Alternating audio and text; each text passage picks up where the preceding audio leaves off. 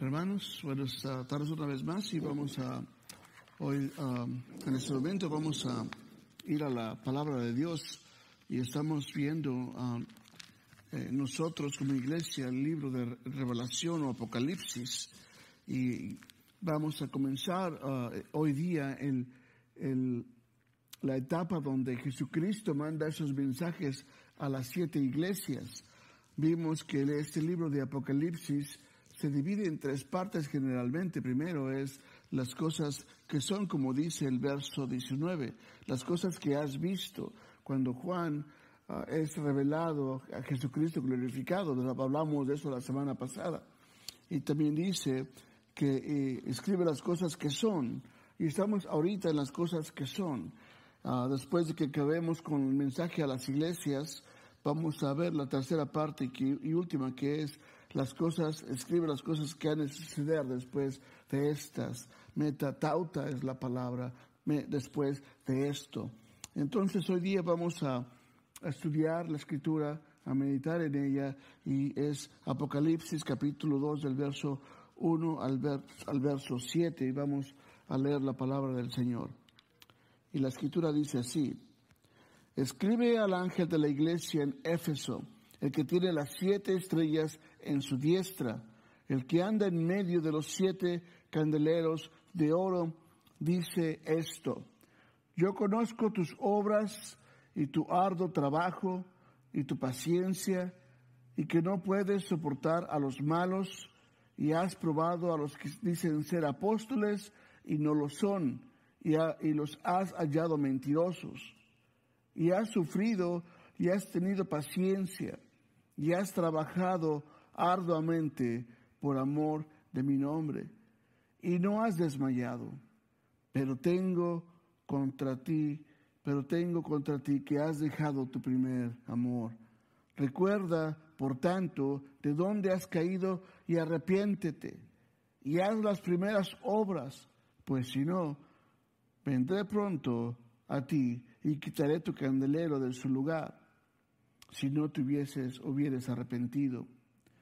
Pero tienes esto, que aborreces las obras de los Nicolaitas, las cuales yo también aborrezco.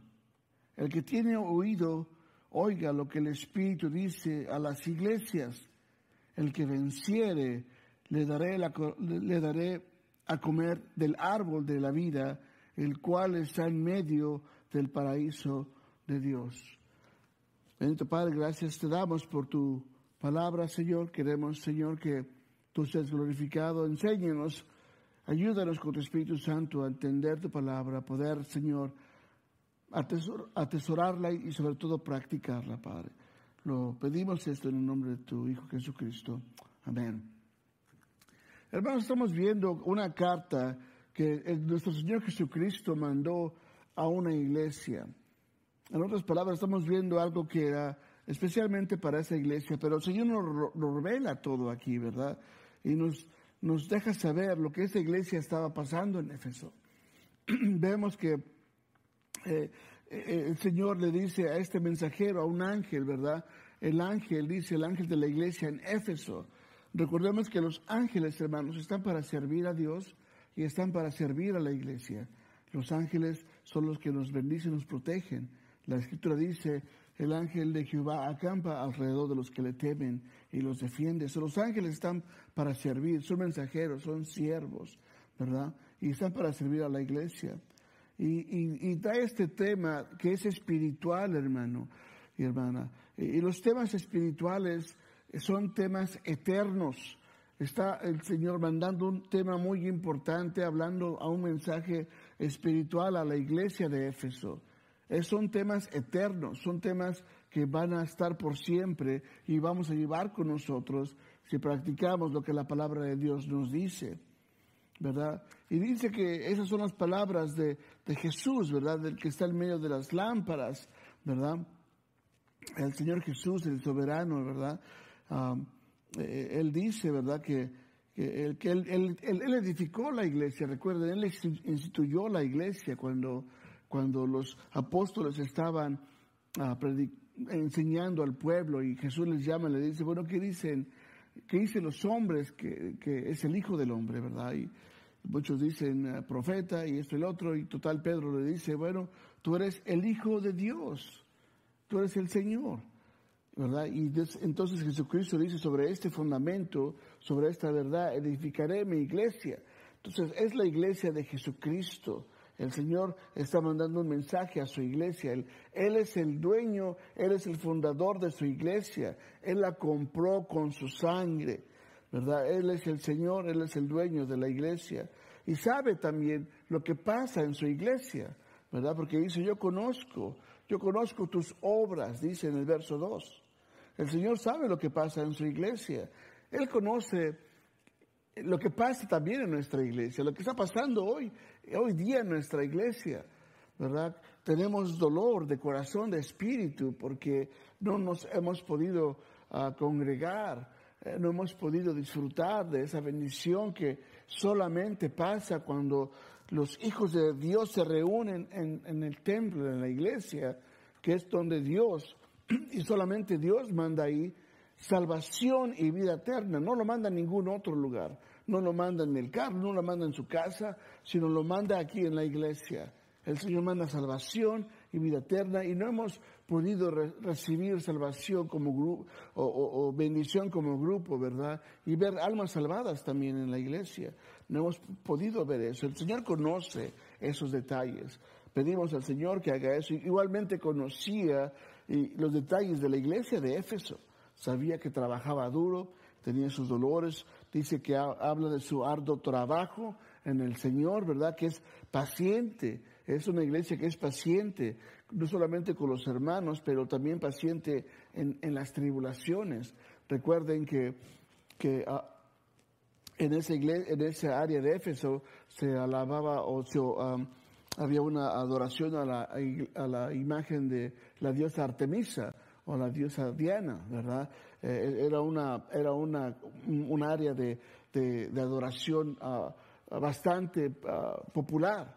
Eh, y inclusive el, el emperador romano um, Domiciano, él, él recibía la adoración en, vivo, lo adoraban a él.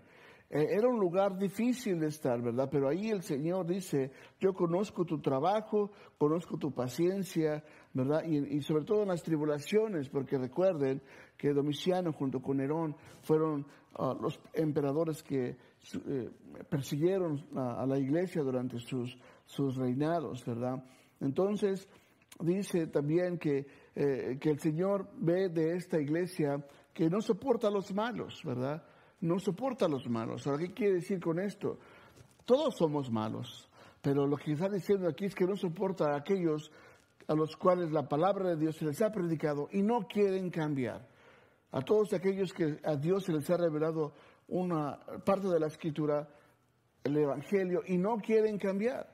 Personas que han venido a la iglesia, que han profesado ser cristianos, pero hacen cosas que los mismos mundanos hacen y no quieren cambiar. Esos son los malos. Las personas que han recibido el Evangelio y simplemente no quieren recibir, no, quieren hacerlo parte de su vida y de su corazón, no, cambian. Esos son los malos que está hablando la iglesia en Éfeso. So, vemos realmente algunas características de, esta iglesia, que era realmente una iglesia, ah, por, decir, bendecida. Tenía, eh, trabajaba con ah, el Señor conocía, ¿verdad? Dice que conocía también a los, a los que eran falsos maestros. Los que venían que eran falsos maestros los conocía. Los ponían a reconocer cómo y por qué, porque conocían la escritura, hermanos.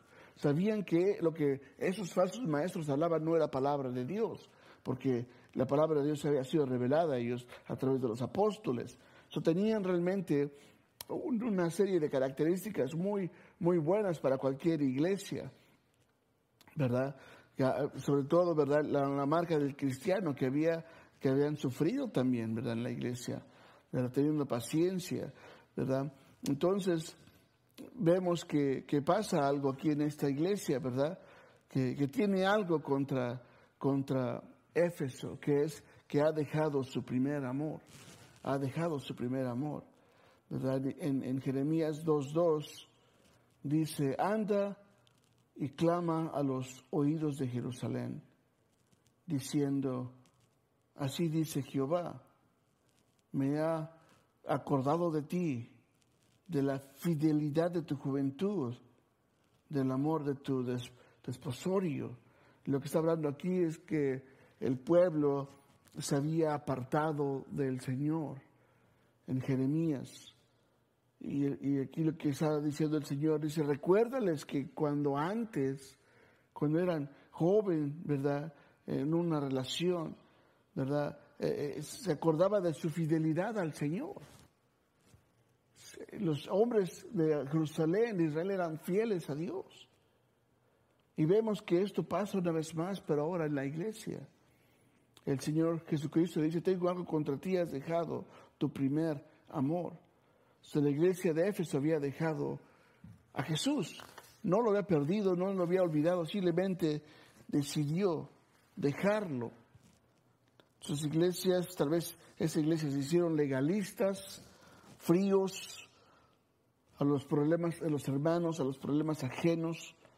No amaban de corazón a Jesús, nuestra iglesia, ni los mandamientos. Eran solamente legalistas probablemente, ¿verdad?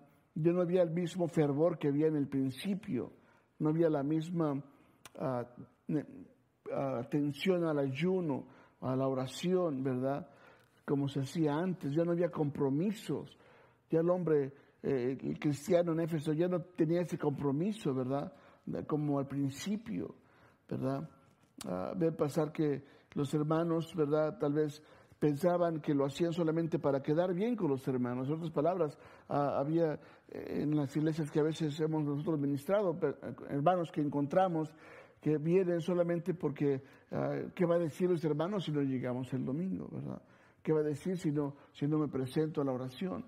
Eh, y no había esa convicción realmente de, con Cristo, sino eh, había un temor de que ser juzgados por, por, ah, por no ir a la iglesia. Y tal vez era lo que, algo similar a lo que estaba pasando en Éfeso, ¿verdad? Había hermanos sin compromiso a Cristo, había hermanos que simplemente Ah, ya no tenían el mismo interés, ¿verdad? Les daba igual si iban a la iglesia o no, Ya no había ese amor por escuchar la palabra de Dios, ya no había ese amor por, por leer la palabra de Dios, por, por ir a hablar a alguien más la palabra de Dios, ya no había eso. La escritura no dice exactamente cuál es el detalle, pero habla del amor. Dejó su primer amor. Y eso abarca muchas áreas. Y dice el Señor, arrepiéntete arrepiéntete, cambia de mente, ¿verdad? No sabemos realmente qué fue lo que, lo que fallaron, pero el Señor exhorta que cambien de mente, que se arrepientan y que hagan las primeras obras, que busquen la salvación de otros, que se alegren a ir a la casa del Señor, ¿verdad? Que, que hagan las primeras cosas. Y dice, si no te arrepientes, quitaré tu lámpara y no vas a alumbrar más. Pero tienes esto, ¿verdad? Dice el, Señor, que aborreces a los Nicolaitas. Y era una secta anticristo realmente, ¿verdad? Según lo que hemos uh, estudiado, visto de esto. Entonces el Señor dice, el que tiene oído, oiga lo que el Espíritu dice a la iglesia o a las iglesias. Esa es palabra del Señor. El que tiene oído, oiga lo que el Espíritu dice a las iglesias. Hermanos, uh, su servidor está aquí solamente como un siervo, es un mensajero de Dios. Ah, yo hablo lo que la palabra de Dios dice. Tú eres responsable por lo que Dios te da a ti. Tú eres responsable por esta palabra. El que tiene oído, oiga lo que el Espíritu dice a ti. Tú eres la iglesia. El que venciere, dice, le daré de comer del árbol de la vida. Imagínense cuál bendición, el cual está en medio del paraíso de Dios. Entonces, ¿qué vamos a pensar de eso? Podemos aprender varias cosas. Y el mensaje de esto a la iglesia es el vencer. La iglesia está llamada a vencer. El mensaje es llamados a vencer en Cristo, ¿verdad? El que venciere, el que venciere se le dará la corona de la vida, dice más adelante. Somos llamados a vencer en guardar la palabra de Dios. ¿Cómo podemos vencer? Guardando la palabra de Dios hacer lo que la palabra de Dios dice, ¿verdad? Cuando hacemos caso y obedecemos a lo que la palabra de Dios nos dice, hay una recompensa, no solamente recibimos bendición, sino que hay una recompensa. Dice el Señor, el que venciere, ¿verdad? Ese que no puede, que, que no puede dejar la palabra, que no deja la oración y que es importante para la persona llevar ese mensaje de Cristo, ¿verdad? Eso es mantenerse firme y, vencer, ¿verdad? La persona que simplemente no abre su Biblia durante la semana, que no ora, ¿verdad? Que no busca llevar el Evangelio a, otras personas, tal vez se ha sido vencido. El Señor dice, levántate, ¿verdad? Vence, vence, levántate, ¿verdad? Porque hay una promesa, dice, daré de comer del árbol de la vida. El árbol que estuvo en la tierra, en el jardín del Edén, el Señor lo puso en el paraíso. Dice el Apocalipsis 22, 1 y 2, dice, después me mostró un río limpio de agua de vida, resplandeciente como el cristal, dice Juan, que salía del trono de Dios y del Cordero en medio de la calle de la ciudad, a uno y a otro lado del, río, estaba el árbol de la vida, que produce doce frutos, dando cada mes su fruto. Y las hojas del árbol eran para la sanidad de las naciones. Sabemos que este árbol ah, da el, simbolismo de, de, provisión, de que tenemos provisión cada mes, para los doce meses del año, dice, ¿verdad? Da un fruto diferente y que las hojas de este árbol es la sanación para las naciones. Hermanos, Dios nos promete realmente un lugar extraordinario, ¿verdad? Inimaginable, cero ah, de, enfermedades, de, dolor, de miedo, de trabajos, ¿verdad? Ah, y todo eso se va a acabar, toda lágrima se va a ir y va a haber provisión. So, hermanos, Dios promete provisión no solamente hoy, mañana, sino todo el tiempo, siempre, hasta el futuro, para sus hijos, para su pueblo, ¿verdad? Aquí en este mundo y en el venidero el Señor promete provisión, pero es, eso solo lo podemos alcanzar si vencemos guardando y obedecemos guardando la palabra de Dios. Ahora, la palabra de Dios nos da también identidad, nos da propósito, nos alimenta, nos guía, nos da esperanza, ¿verdad? Entonces, vemos que la palabra de Dios es indispensable, tenemos que estar sujetos a la palabra de Dios. También vencemos, hermanos, ah, viendo, uh, dice aquí, los, a los que vencedores comerán del árbol de la vida, ¿verdad? ¿Quiénes son esos vencedores, verdad? Habla aquí que toda aquella persona que va a estar comiendo del árbol de la vida es porque ha reconocido que Jesucristo es el Señor. Es porque ha reconocido que es un pecador. Que no importa qué buenas obras o cuántas buenas obras haga, el infierno está lleno de personas que hacen buenas obras. El salvo o la persona que va a comer de este árbol de la vida es toda persona que ha puesto su fe en Cristo Jesús, que ha sido salvo por la fe. Todo aquel que acepte y confiese al Señor será salvo. Este comerá del fruto del árbol de la vida con Dios en su paraíso. Es una promesa que Dios tiene para nosotros. ¿Qué tan importante es la palabra de Dios? Eclesiastés nos menciona algo similar, dice Eclesiastés 5.1. Cuando fueres a la casa de Dios, guarda tu pie y acércate más para oír. Cuando fueres a la casa del Señor, guarda tu pie y acércate más para oír que para ofrecer sacrificio de los necios que no saben que hacen mal.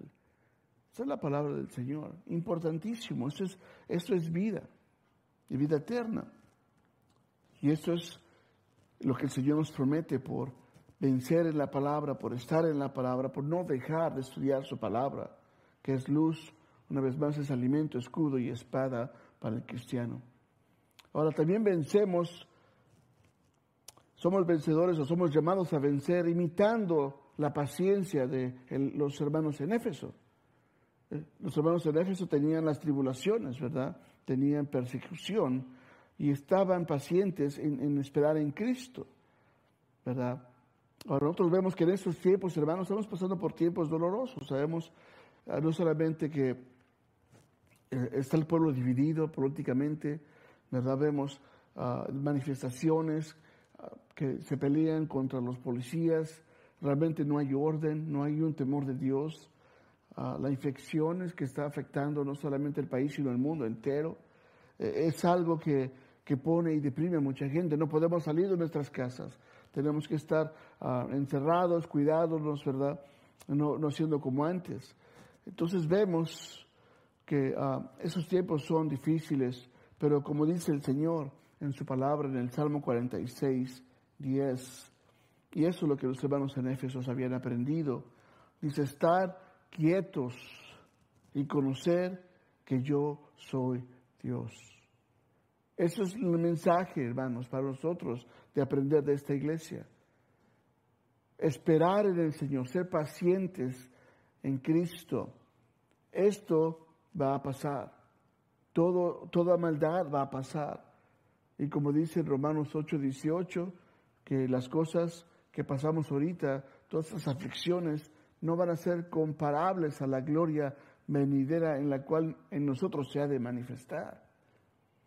Estar quietos y conocer que yo soy Dios, dice el Señor. Seré exaltado entre las naciones, enaltecido seré en la tierra. ¿Por qué? Porque Él es el Señor, Él está en control. Jehová de los ejércitos está con nosotros. Nosotros o nuestro refugio es el Dios de Jacob. Tener paciencia, esperar en el Señor. Esperar en su palabra, meditación. Él está en control. Tal vez estás, hermano, pasando por un tiempo difícil. Tal vez estás perdiendo tu casa.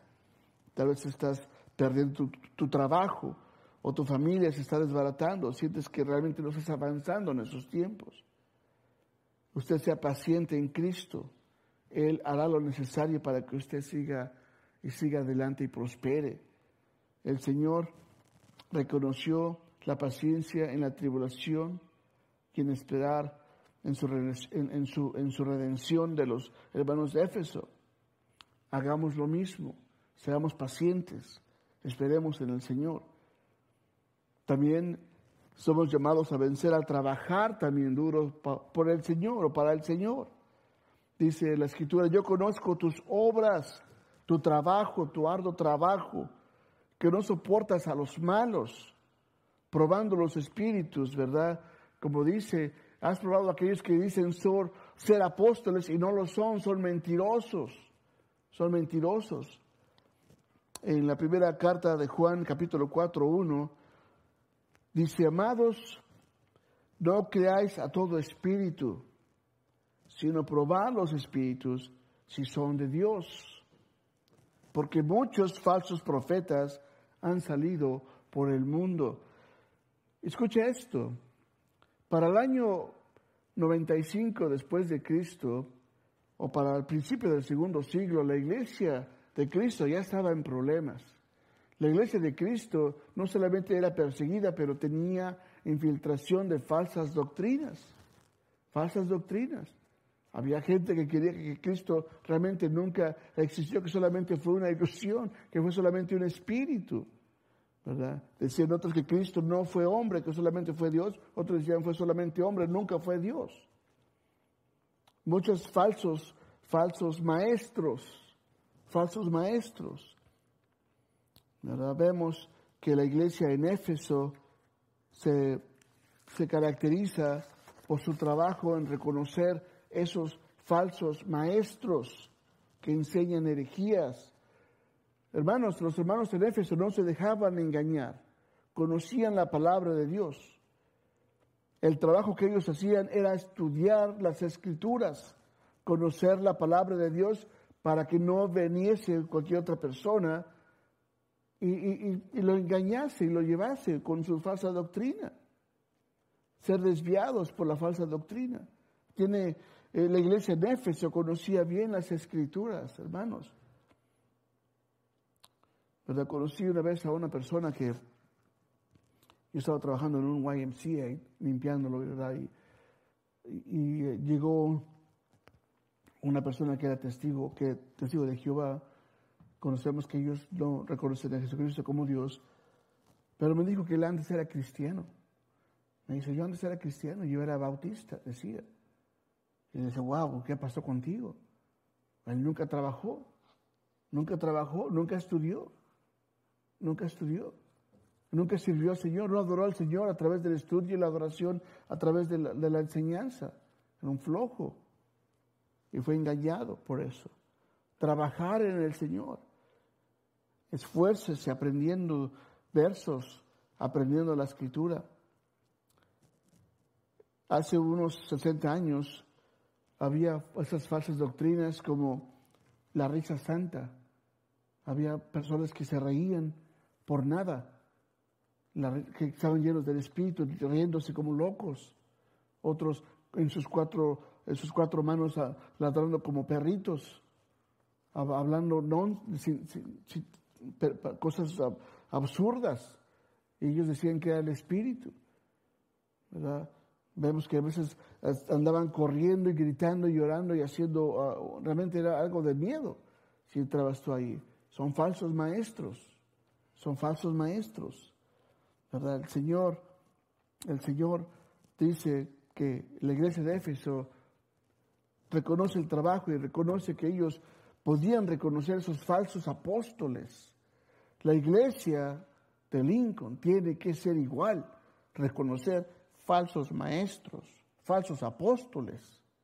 Hermanos y hermanas, si alguna persona llega a estar en este púlpito y empieza a decir disparates, empieza a decir herejías, a ofrecer fuego extraño a Jehová, como dice la Escritura, o enseña algo que no está en la Biblia, su responsabilidad es bajar a ese individuo de aquí y sacarlo de la iglesia.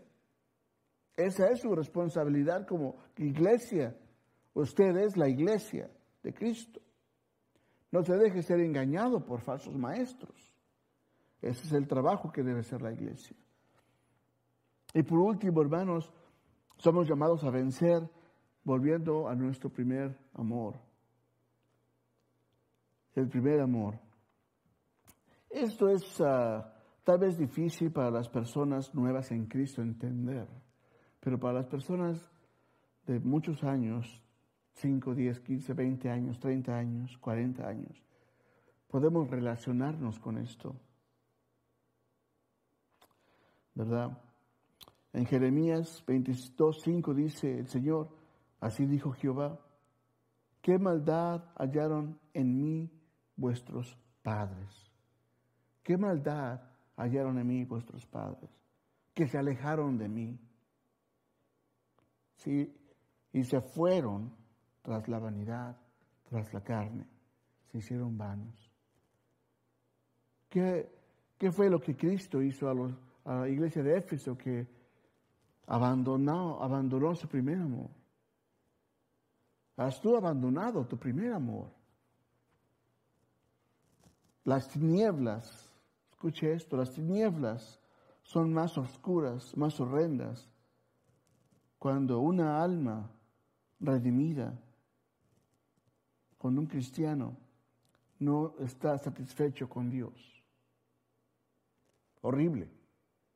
Cuando un cristiano no está contento con Dios. La, la, dulzura de las escrituras, hermanos, no tienen sabor para ese cristiano, no le saben. Los sermones predicaciones, estudios bíblicos, son desviados y rechazados por la dureza de su carne, la dureza de su corazón. Tal vez sea algo que te relaciones tú, tal vez tú has dejado tu primer amor. Las oraciones no pasan más del techo, no suben las oraciones, no llegan al cielo no sientes que Dios te habla. No hay satisfacción en ti, en la palabra de Dios. No te agrada venir a la iglesia.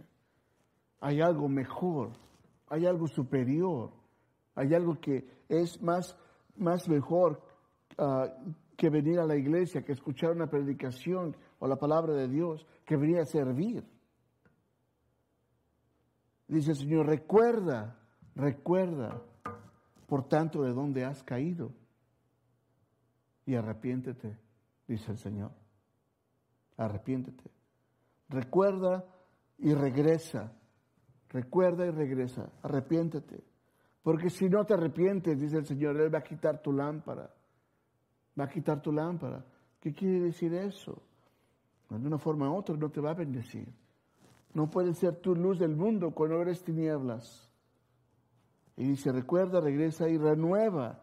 Haz las primeras obras que cuando, que cuando eras principio cristiano. Y eso es como cuando unos novios al principio, ¿verdad? Eh, me recuerdo, ¿verdad? Cuando éramos novios, mi esposa y yo, Luz Elena, recordábamos siempre las conversaciones que teníamos cuando nos juntábamos, cuando salíamos a comer o salir. Siempre recordábamos lo que hablábamos, ¿verdad? Y, obviamente cambia a veces la situación, ¿verdad? pero eso tiene que suceder. Como esposos tenemos que regresar otra vez a amar a las esposas y como cristianos tenemos que regresar a Cristo, a recordar como cuando antes pedías y rogabas que tu familia fuera salva. Cuando orabas al Señor para tus amigos reconocieran que eran salvos. Cuando te esmerabas a invitar a gente a la iglesia. Esos son los, las primeras obras del Señor. Y, las últimas, ya para cerrar esto, dice el Señor, el que tenga oídos, el que tenga oídos, oiga lo que el Espíritu dice a las iglesias. El que tenga oídos, oiga lo que el Señor te dice a ti. Regresa, trabaja, sirve, estudia,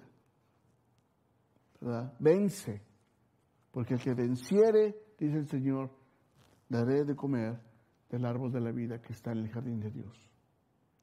Bendito Padre, gracias te damos por tu palabra, Señor, por tu exhortación a vencer en este mundo a vencer en esta tribulación, a vencer la tristeza, a vencer, Padre, tal vez las, las ofensas, Señor, a vencer el mundo, Padre, en tu nombre. Somos más que vencedores en tu nombre, Señor. Ayúdanos a vencer, que tu pueblo, Señor, venza en tu nombre, Padre Santo. Rogamos por la iglesia de, de Lincoln, Señor, y la iglesia también de Fulky Bible Church, que tú venzas, Padre, a través de tus hijos, Señor que podamos, Señor, vencer como un pueblo que realmente es, es vencedor por tu nombre. Rogamos, Padre, que tú bendigas, Padre, el resto de, del día, Señor, y sobre todo a tu pueblo que está en diferentes lugares. En nombre de Cristo Jesús. Amén.